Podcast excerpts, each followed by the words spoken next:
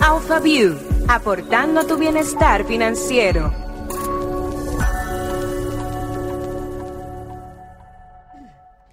Y yo sí estoy feliz. Estoy súper feliz por dos razones. Porque vamos a tocar un tema que es la base de la educación en finanzas, que es justo los adolescentes.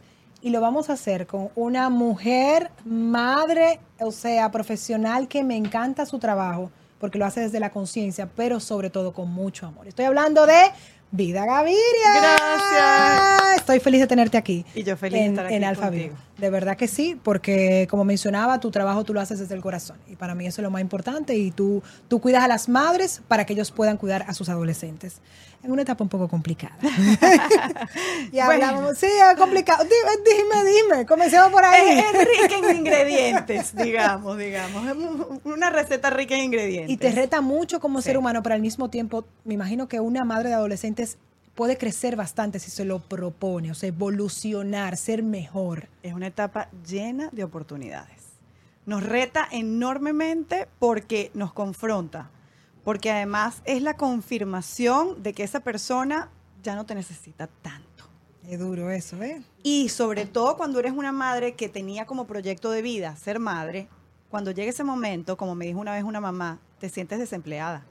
Y eso es muy duro, porque te sientes sin sentido, sientes que perdiste el sentido. Entonces, Porque los hijos le dan sentido a nuestras vidas. le pero- dan sentido a nuestras vidas, pero también hay que mantener muy claro el sentido de que estamos criando, pa- criando para que se vayan. para que se vayan. Y para que cada vez nos ¡Qué necesiten duro, menos. amiga! ¡Es muy duro eso! O sea, yo no, no lo puedo decir así. criar para que se vayan. Pero bueno, es la realidad. Es la Por lo menos realidad. que crezcan en autonomía, sabiendo que nosotros estamos aquí para ellos. Y en la adolescencia eso se hace muy evidente. Entonces vienen estos conflictos, estas luchas de poder, que al final son un duelo. Una vez un papá me decía, es que ya no vienen en la noche, ya no se despiden de mí, ya no me piden la bendición, ya no quieren que les lean la noche para dormirse. Estás en duelo. Y comenzó a llorar. Estaba fúrico, pero, pero la rabia era tapando el dolor de ya no tengo unas niñitas que me necesitan, ya no soy su superhéroe, ya no soy su papá, ya soy, "Ay, sí, papá, hasta mañana. Y aquel hombre dolido. Vamos a comer. No, no, no, yo no quiero comer contigo. Exacto, entonces es un duelo, la maternidad, la crianza, la paternidad incluye muchos duelos. Y los duelos son pérdidas. No tiene que ser una pérdida física, pero el duelo viene de dolor. Y en el fondo es que me duele que este ser por el que he dado la vida, sí, ahora, porque eso se, es lo que decimos. Tanto que te di, tanto que yo sacrifiqué por ti. Mira cómo me pagas. ahora se da el lujo de no querer comer conmigo. Entonces, el ego obviamente se, se resiente. Es muy fuerte. Es muy imagino fuerte. lo que tú tienes que ver a través de las personas con las que tú trabajas, que tú le, Sí. le, le suples tu, todo tu conocimiento. Y me encanta que seas tú, que hables con nosotros justo el tema de las finanzas en los adolescentes. Hablábamos hace un rato de cómo desde pequeños estamos sembrando para ese adulto. Así Entonces, es. en el caso de la adolescencia, ¿cómo nosotros logramos esa finanza organizada? Vamos a ir por parte, pero eh, eh, comencemos hablando justo de eso. O sea, ¿cómo yo inicio esa conversación con un adolescente? Que no me diga, ay, mami, viene tú. Tú sabes que me, está- me parece que está pasando un fenómeno y tú me compruebas con tus adolescentes, que es que yo creo que esta generación tiene una información financiera que nosotros no tuvimos a sus edades. Bueno, mi amor, yo tengo a uno de 19, Ajá. Pepe, que no solamente se leyó la biografía de Obama como en tres días, de 500 páginas, sino que un- en un momento le estoy hablando de alfa y de cosas. Sí, sí, sí, no, sí, del mercado de valor y qué tío que aquello. Yo así, que, que discúlpame, Pepe. ¿cómo? Exacto. Entonces, fíjate que a esas edades probablemente nosotros estábamos pensando en el primer negocito y en una, darle una libreta de ahorro que me regalaron cuando yo tenía 13 años. Eso existe. Esta generación no. Esta generación está expuesta a un caudal de información que nos reta a nosotros más bien, que nos reta a ponernos las pilas, a investigar, volvernos mucho más expertos en estas preguntas que ellos nos hacen si queremos ser nosotros quienes les den las respuestas. Mira qué interesante, o sea, que es al revés. Creo que está pasando en esta generación. Creo que sí, porque ellos nos están llevando a ser más transparentes en nuestras finanzas.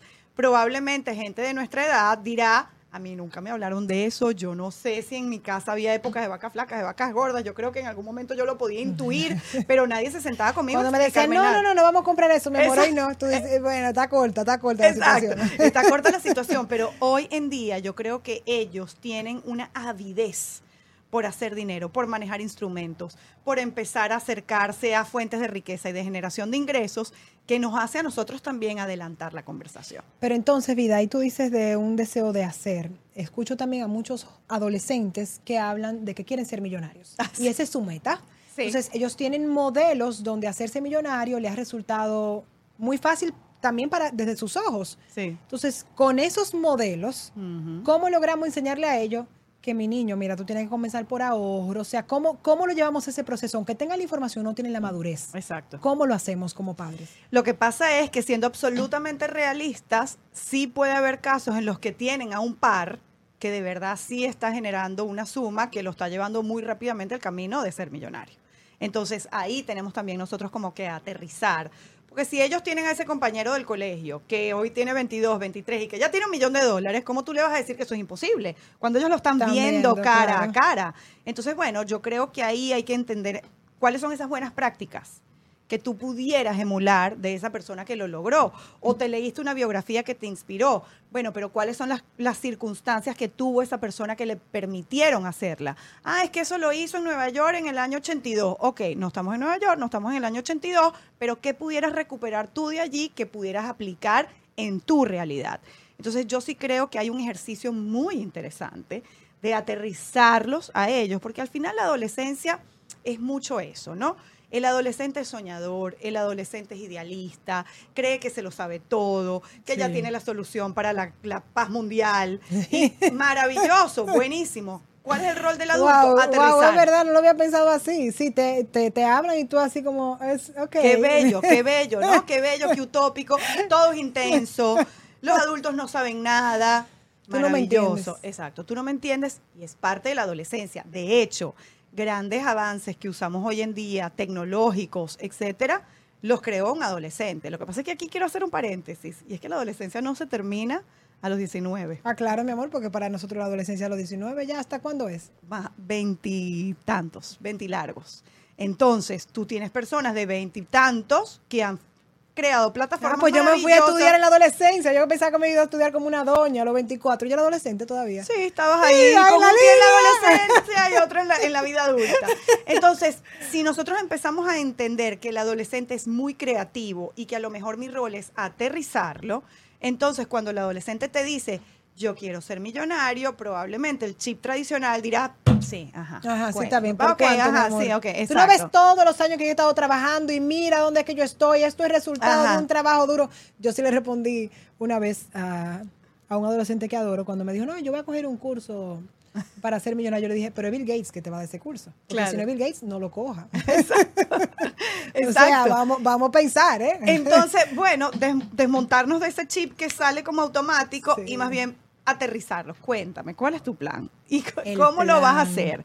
¿Y cuál es tu primera meta? Y si tú quieres ser millonario, ¿es de aquí a cuándo? No, de aquí a tres años. Ok, si eso es en tres años, ¿qué tiene que estar pasando dos años y nueve meses antes? Dos años y seis meses antes. Dos años antes hasta que lo llevas a hoy. Porque, mi amor, si tú quieres ser millonario en tres años, yo no te he desbaratado tu plan, pero te estoy ayudando a aterrizarlo. Si tú quieres ser millonario en tres años y hoy estás jugando PlayStation, como que veo que ese plan en tres años está difícil de cumplir, pero tú los llevas. Eso es la adolescencia.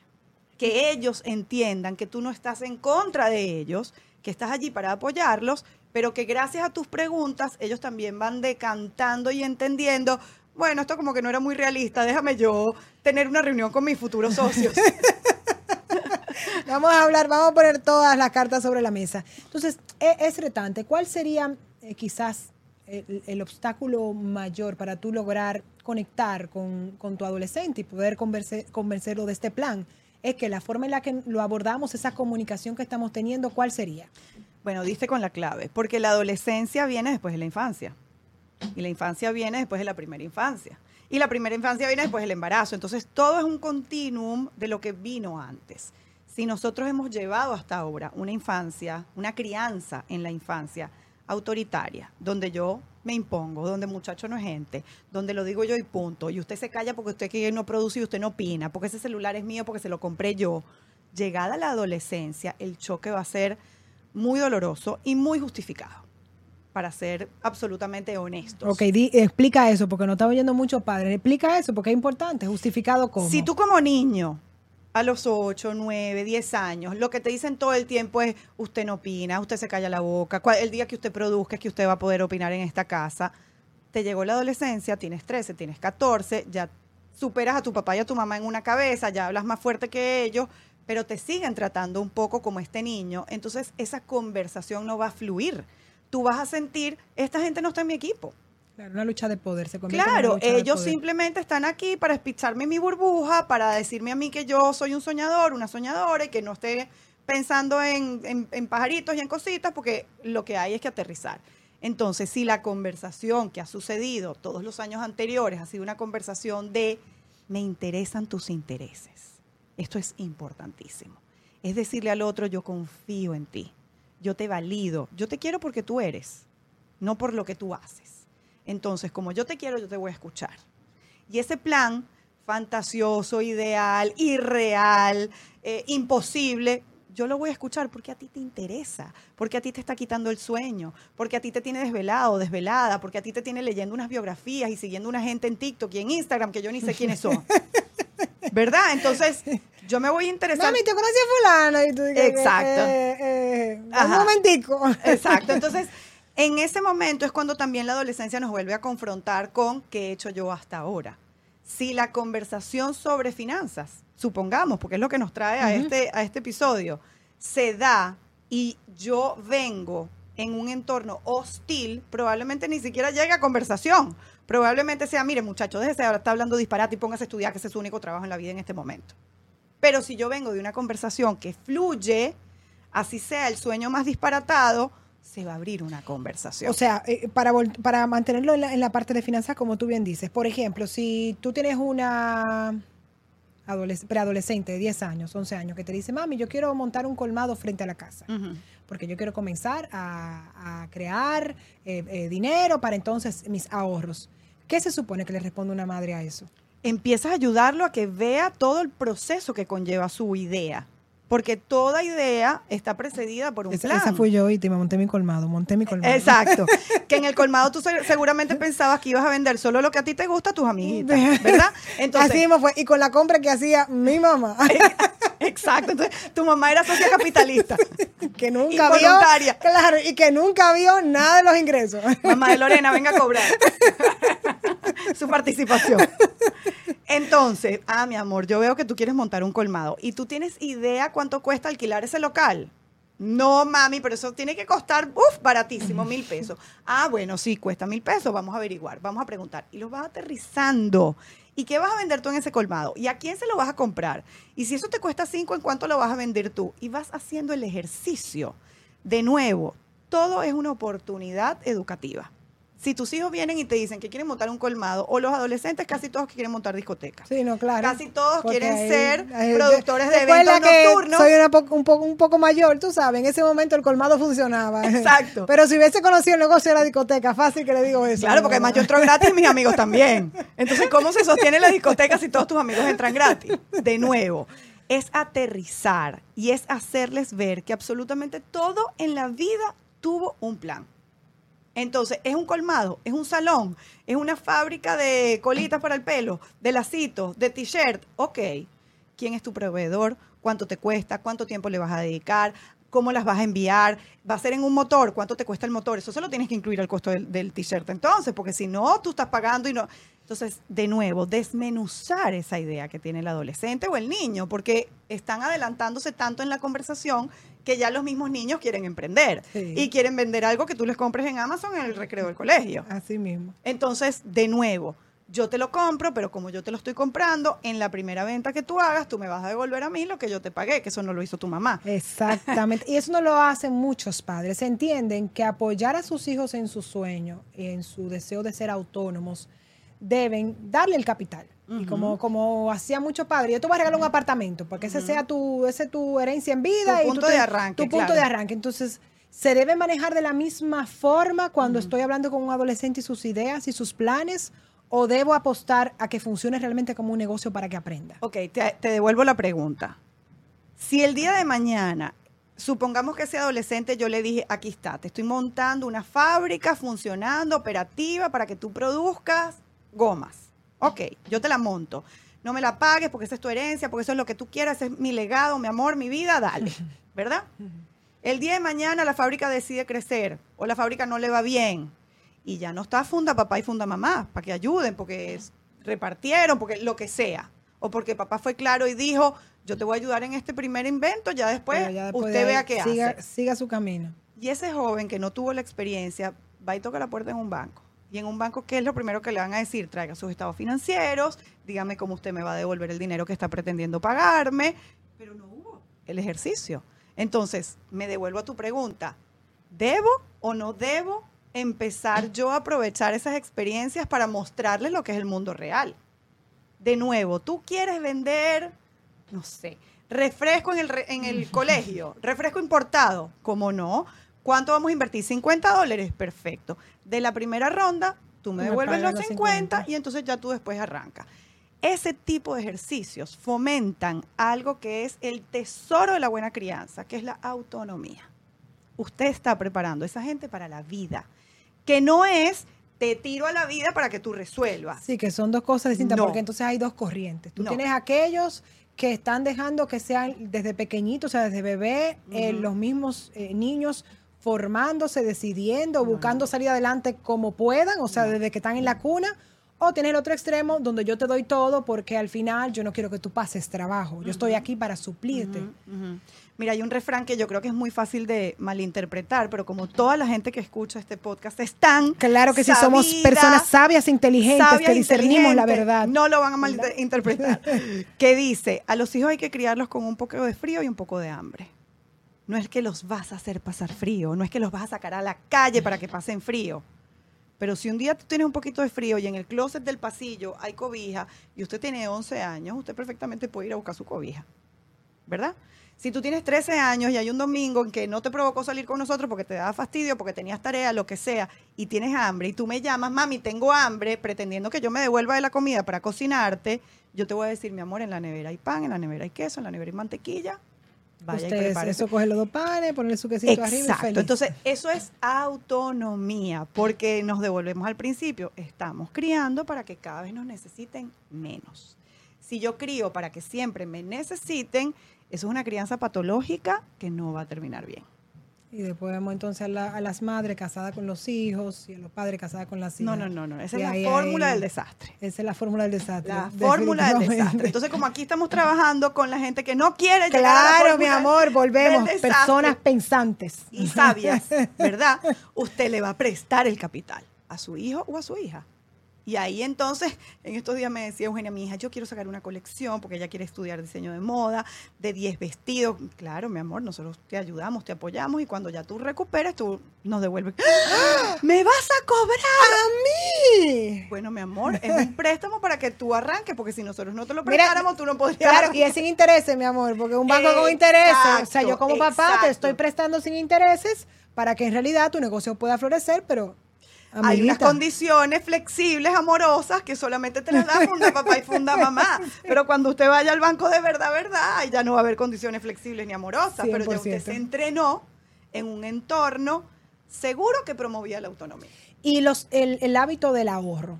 ¿Tú crees que eso es algo que también debemos trabajar? ¿Desde qué edad tú entiendes que es prudente? Desde que, desde siempre, desde que empiezan a querer, desde que empiezan yo quiero tal cosa yo quiero tal Lego. Yo te, Mi hija tiene una tarjeta de crédito. ¿Tú crees que le estoy dando un buen mensaje? Obviamente de mentira, sí, de mentira. Entonces dices, mira, esta es tuya, mami, esta es tuya, papi, esta es tuya y esta es mía. Entonces ya comienza, yo quiero comprar helado. Y así así con la tarjeta. Y le dije, mira, mi amor, esa tarjeta es peligrosa, ¿viste? Te lo estoy diciendo desde ahora, que las tarjetas son peligrosas. Bueno, no, cuando llegue el momento del peligro, tú oyes este podcast, tú oyes este episodio y dices, Aquí es que Pero ¿cómo, tengo esa conversación de enseñarle a mis hijos de pequeñito que, cuesta y que es bueno ahorrar para ese futuro? Claro. Bueno, un niño pequeñito como Antonella no comprende obviamente, el valor, pero tú le puedes decir, bueno, para comprar eso necesitamos cuatro de estas monedas, por ejemplo.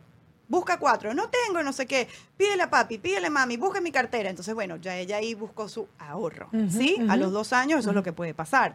Pero a medida que van creciendo, tú también les puedes ir incentivando, ahora que estamos hablando de adolescentes, por ejemplo, que quiero ir a tres brunches y cuatro conciertos este mes. Bueno, mi amor, yo te voy a apoyar con un brunch y un concierto. Por ejemplo, ya los demás que tú quieras ir, bueno, mira, elija cuál vas a ir o de tu mesada, separa una parte, no compres en el colegio todos los días, llévate comida de la casa, tienes un closet sale ahí que quieres hacer con ropa que no uses, vaya y venda su ropa, que te la compré yo, pero bueno, véndela y no te voy a exigir el retorno. ¿Ves cómo haces? Entonces, de nuevo, el ahorro se empieza a fomentar desde que ellos empiezan a decirte que quieren algo. Y el ahorro puede ser un ejercicio divertido, incluso. Dame un ej- va- ayúdame a que sea divertido, por favor. Ayuda a Que nuestros sea padres. divertido, bueno. Tenemos el, el botellón famoso del, del viaje a Disney, entonces vamos echando las moneditas y entonces los niños van viendo cómo crece ese ahorro, porque es un envase transparente yo- donde yo voy viendo. Ahora O incluso botellón. me da- metas muy pequeñitas que no los frustren, ¿sí? Puede ser un helado cuando están chiquitos y entonces eso lo van a recoger en dos, tres días. Claro, claro. entonces, sí. bueno, a los dos, tres días compramos el helado, pudiste ahorrar, qué campeón, qué bueno, qué campeona eres. Entonces ya después, dentro de un mes, dentro de dos meses va a ser, bueno, un, un play. Bueno, ya para eso tenemos que ahorrar un poquito Eh, más. No es una botellita, sino es, Exacto, es el un, es, un, ga- es un litro, es un litro. y después el litro, ahí sí seguimos. Ajá, exacto. Entonces, ahí le vas demostrando también que es capaz. Porque si la meta es muy frustrante, nos pasa a los adultos. Lo ves tan lejos Soltamos, que en el camino soltamos, dices, soltamos, decimos, no, yo no puedo con esto. olvídate de eso. Entonces, procura buscar metas que sean realistas. Aunque no te lo estén pidiendo.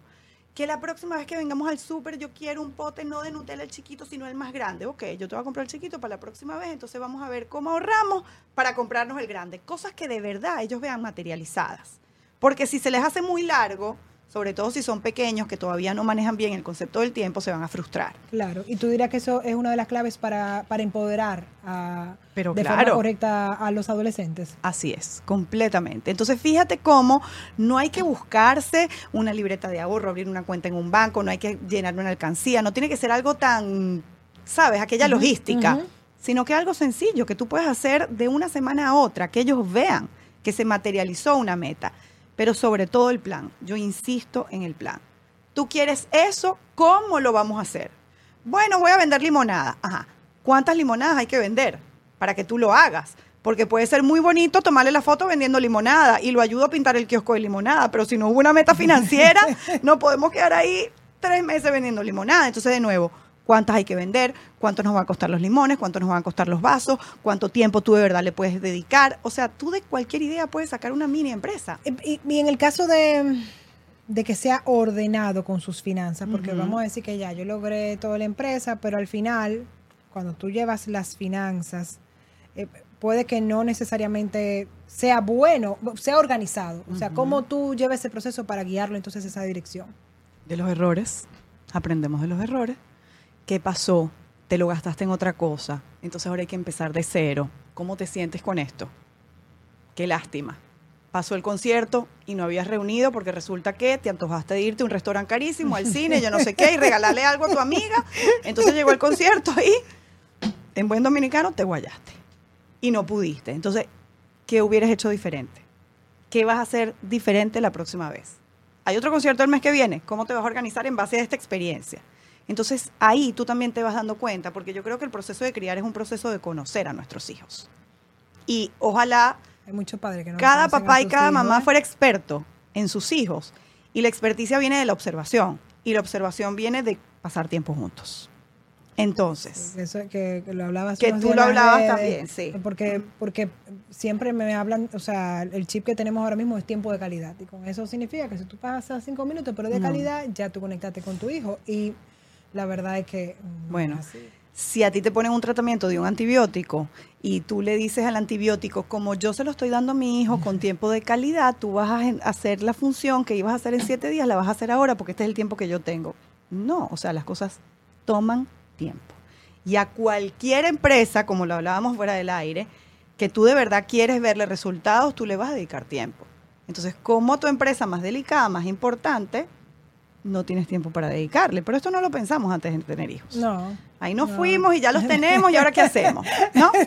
Entonces, bueno, ya que estamos de este lado, ya que estamos Ya montados que, aquí. ya que te paga el tiempo, te va, todo te está pasando factura, vamos aquí. Exactamente. Entonces, ya que estás en ese momento, pues aprovechemos para mostrarle a nuestros que, hijos que yo creo que, que un mensaje también bonito para nuestros padres, vida.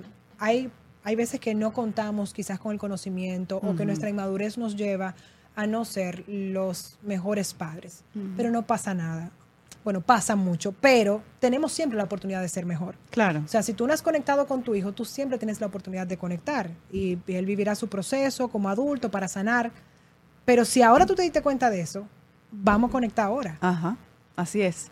Y el tema financiero puede ser un punto de, de conexión, sobre todo si tú como adulto eres ágil, hábil con el tema financiero. Entonces, si a ti había otras áreas de la crianza que de repente, bueno, no soy la mamá más juguetona, bueno, no me gusta tirarme en el piso con ellos, bueno, no estuve cuando arrancaron a montar bicicleta, pero soy buenísimo en los negocios o buenísima. Entonces, ahora que veo que se empieza a despertar ese interés en ti, vamos a hacer de esto un punto de conexión y ven que yo te apoyo y vamos a hacer un proyecto y cuál es tu plan y aquí estoy yo para ser tu primer socio, tu primera socia. Entonces, esto es una conversación que puede servir de conexión, porque si la conversación la convierto en una fuente de regaño, de susto, de que ahí me van a criticar mis papás porque lo que me prestaron lo, lo invertí mal y lo perdí.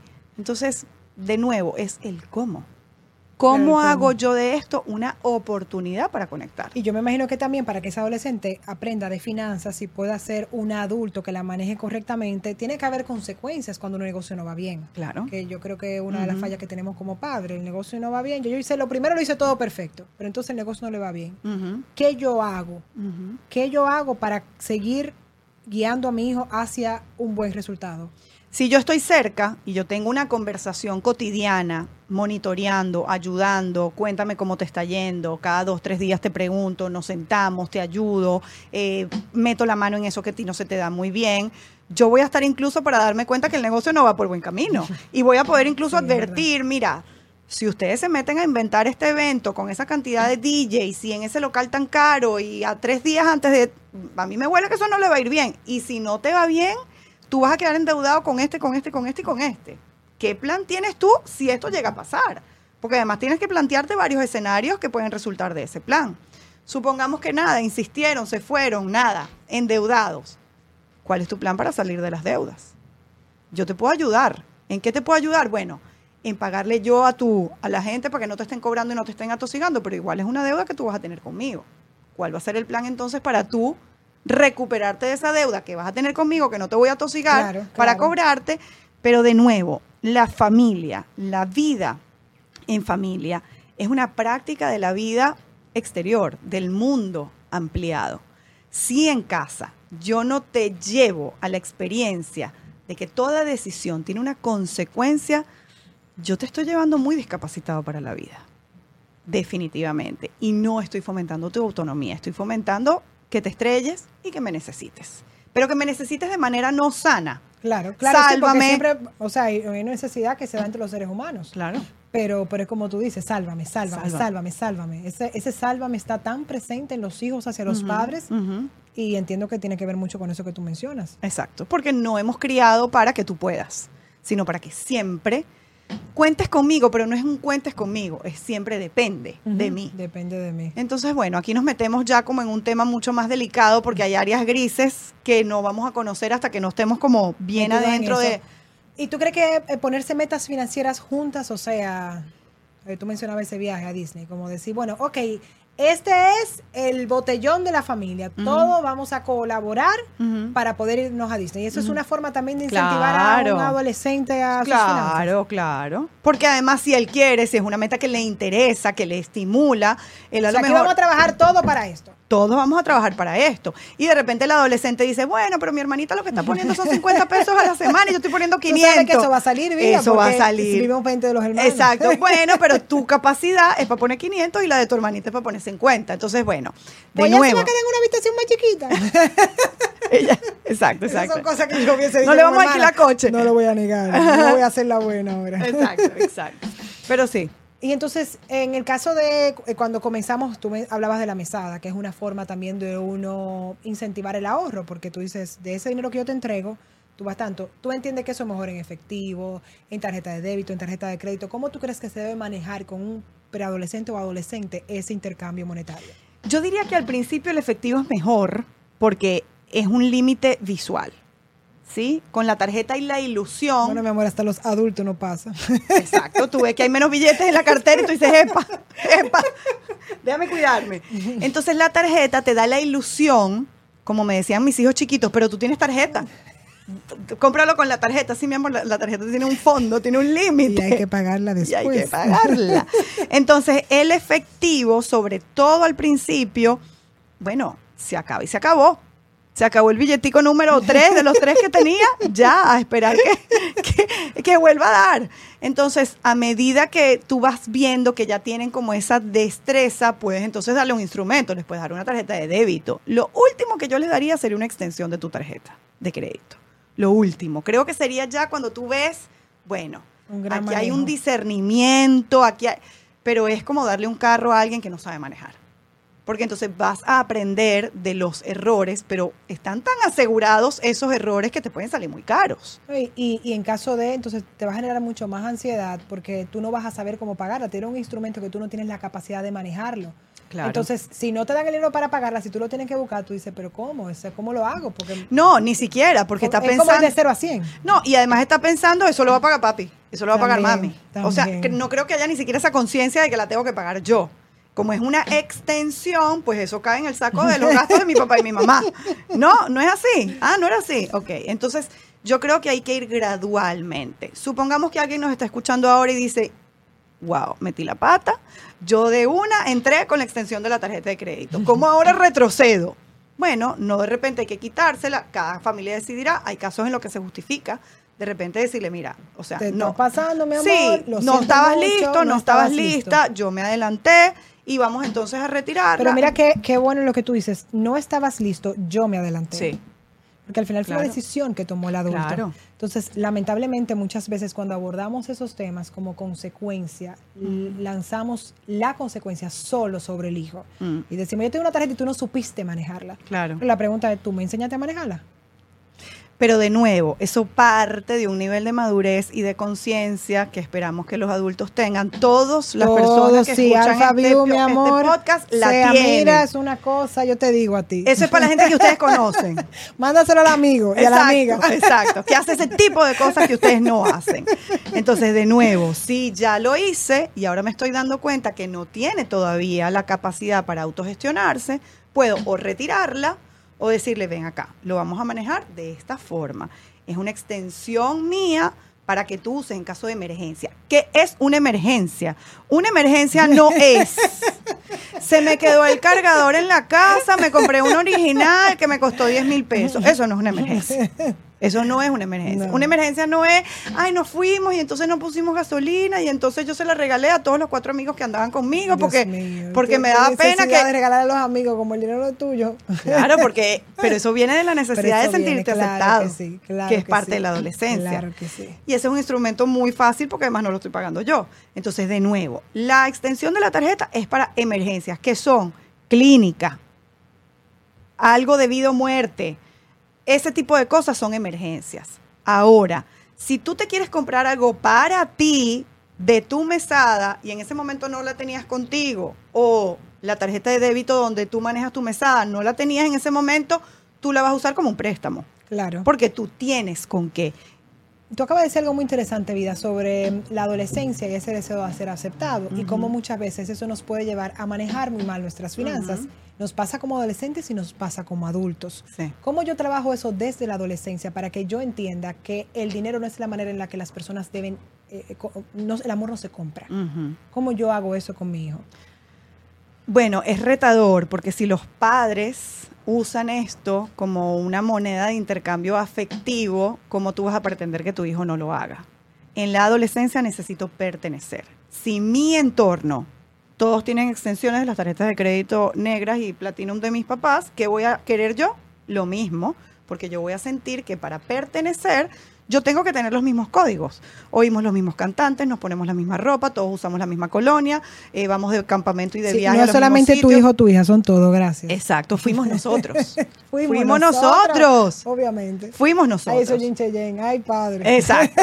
Entonces, en Venezuela eran los Reebok. Ay, Dios mío. De qué todos los fuerte. colores. Mira, primero allá abajo y después allá arriba. Casi te ahorcaban los pantalones. Huepa. No te podías sentar. Entonces, ya tú entiendes que esto no es por hacerte la vida de cuadritos ni es contra ti, sino que es un código de pertenencia. Pero que ese código de pertenencia esté en tendencia entre el grupo de pares de tu hijo no quiere decir que tú lo tienes que aceptar. Si tú estás de acuerdo y si tú lo quieres hacer y lo puedes hacer, dale. Perfecto. Pero si esto se convierte en una forma de presión familiar, relacional, tú perfectamente puedes tener la conversación. Mira, mi amor, serán todos tus amigos, pero esto no va a pasar Y la por pagadera ahora. a los amigos, por ejemplo. ¿La qué? La pagadera La a los amigos. Sí, lo que pasa mucho es. Bueno, de Yo nuevo tienes una consecuencia. Si tú tienes 10 mil pesos de mesada y tú decidiste gastártelos todos en una sola salida comprando la entrada del cine a los demás, es tu siento. mesada. Mi amor, entonces el fin de semana que viene, ¿cómo voy a hacer? No sé. Que te inviten ellos, mi Ve a ver si esos amigos con los que tú fuiste tan generoso, a hoy te quieren resu- Que devolver también el favor. quizás es una forma de que ellos entiendan que cómo funciona el sistema. Que amor con amor se paga. Que amor con amor se paga. Exacto. Entonces, de nuevo, consecuencias. Consecuencias, Lorena, porque la vida incluye consecuencias. Y toda decisión incluye consecuencias. Y algo que funciona en la adolescencia es devolverles la pelota a su cancha. Es que se me acabó, es que querías que querías que yo hiciera, si nadie había llevado dinero. Bueno, mi amor, ¿qué hubieras hecho diferente? Le pones la pelota en su cancha. ¿Cómo lo hubieras hecho para hoy no estar con cero? Pensé algo muy fuerte, pero mi amor, deja de andar con esos amigos porque no podemos estar en esto, mi amor. Búscate amigos que estén, por favor, ayudando al sistema. Exacto, exacto, que no te desayuden. Amigos, no desamigos. Por favor. Y entonces, ¿cuándo sería el momento en el que un adolescente debe comenzar a tener responsabilidades de pagar cosas? Eso, eso es una buena práctica dentro del entorno familiar. Buenísima práctica. Eh, ahora que estamos en época quizás de prepararlos para la universidad, de aplicar porque se van a estudiar afuera, que es algo que tiende a pasar tanto aquí en el país. Bueno, ese joven está preparado para asumir pagar luz, hacer eh, pagar el, el laundry, la lavandería, para ir al súper, para que no se le dañe la comida, para pagarle de repente a alguien que va a venir una vez a la semana a ayudarlo con el dorm, con el apartamentico que va a tener, etcétera. Que empiece desde aquí, que está en un entorno más seguro. En estos días, Eugenia, la mía, que está planeando irse cuando se gradúe, este, nos dice, bueno, yo quiero encargarme de algo. Y mi esposo le dijo, bueno, te vas a aplicar en el celular, la- la- te vas a descargar la aplicación de Desur, yo te voy a dar mis datos y tú vas a pagar la luz. Eso sí, si nos quedamos sin luz un día, ya tú sabes que tú eres la responsable. Entonces ella dijo, ya voy a correr a ponerme una alarma. Porque inmediatamente todo el mundo dijo, cuidado y nos llegan a cortar la luz. Pero son buenas prácticas. O sea, tú no lo estás tirando, no lo estás pateando del nido sin haberle dado horas de vuelo. Te estás asegura, asegurando, no, porque nadie lo va a garantizar. Pero empiezas a generar esa experticia. Entonces, de nuevo, es muy duro tú salir a la vida sin nunca jamás haber pagado una cuenta de algo. Entonces sí, que empiecen a pagar. ¿Usted quiere tener novia? ¿Usted quiere tener novio? Pues los regalos del novio y de la novia los paga usted. Porque ¿de quién es el novio? No es Mi mío. amor, si yo te cuento, bueno. Exacto, de eso podemos hacer un episodio. un cuadro, así yo dije, pero ¿y dónde está el cuadro? Se lo regalaron. sí, sí, que hicieron unos cambios, hay unos cambios y el cuadro, y yo dije, pero ¿qué pasó aquí? Redecoración. Sí, redecoración, redecoración. Ah, bueno. Por amor. Por amor, exacto. Entonces, por amor, usted quiere tener novio, usted quiere tener novia, pero esa es decisión suya. Y el novio o la novia cuesta. Cuesta. Cuesta tiempo, cuesta dinero, cuesta regalos. Entonces, ¿está dispuesto? ¿Está dispuesta? Vaya. Entonces enseñamos, eh, quedó muy claro que hay un camino, camino de enseñanza en las finanzas, donde yo te doy responsabilidad, donde tú la asumes y donde tú ves las consecuencias de esas decisiones que tú tomas. Pero yo quiero, por ejemplo, te pongo en el caso de Lorena Pierre, yo tengo una cuenta que se llama El Sueño de Antonella. Mi pregunta es, ¿cómo yo complazco a esa mamá que quiere entregarle algo a su hija, pero que entonces no caiga en hacerla no irresponsable? O sea, es malo que yo en algún momento le diga a mi hijo, mira, yo te tenía esto para ti. Ujú. ¿Es malo No, hacer para eso? nada, Entonces, no. ¿cómo lo manejo para que para que sea un buen instrumento para ella, porque ese dinero yo no lo estoy haciendo para que ella me lo devuelva en el momento que se lo dé. claro. Cuando se lo dé, no sé, eso está ahí, vamos a ver. Cómo yo juego con lo que yo le quiero dar y con lo que él tiene que aprender a ganarse. De nuevo, es como tú traes la conversación. Si todos los días tú le estás diciendo, ay Antonella, porque este sacrificio que yo estoy haciendo por ti, que yo no duermo, porque el sueño de Antonella, a mí me es lo que me tienes desvelada, el sueño de Antonella, yo viendo de Esa dónde saco. está quitando el sueño. el Exacto. No, no, para nada. Entonces, bueno, aquello va a ser una angustia que en algún momento Antonella va a decir, mamá, No, olvídate por de favor, ese sueño ya. ese dinerito y vete de viaje, por favor. Eso se convirtió en la pesadilla de Antonella.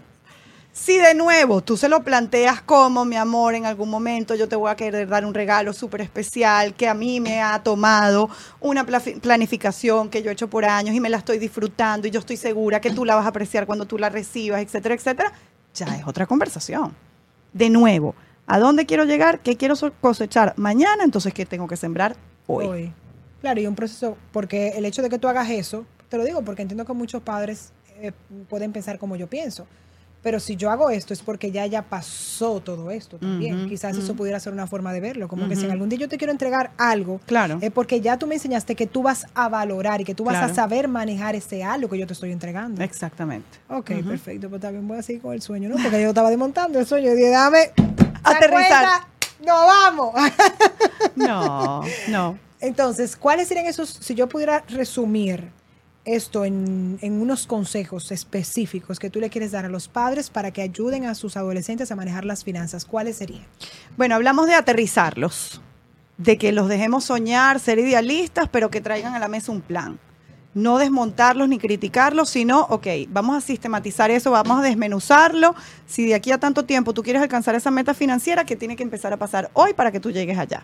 Una vez yo hice este ejercicio con la chiquita mía y al final su conclusión fue, bueno, mami, ahora no puedo hacer nada. Lo que sí puedo hacer es seguir estudiando seguir estudiando y sacando muy buenas notas para que entonces el día de mañana yo pueda tener la capacidad de meterme en ese paquete que me quiero meter. Y me imagino que porque también le hablaste a tu hija como, como un ser humano pensante, porque muchas veces subestimamos Pero a claro. los niños, a los preadolescentes y a los adolescentes. Pero si son hijos nuestros que somos inteligentísimos, ellos también son inteligentísimos. O sea, yo no puedo escupir para arriba así.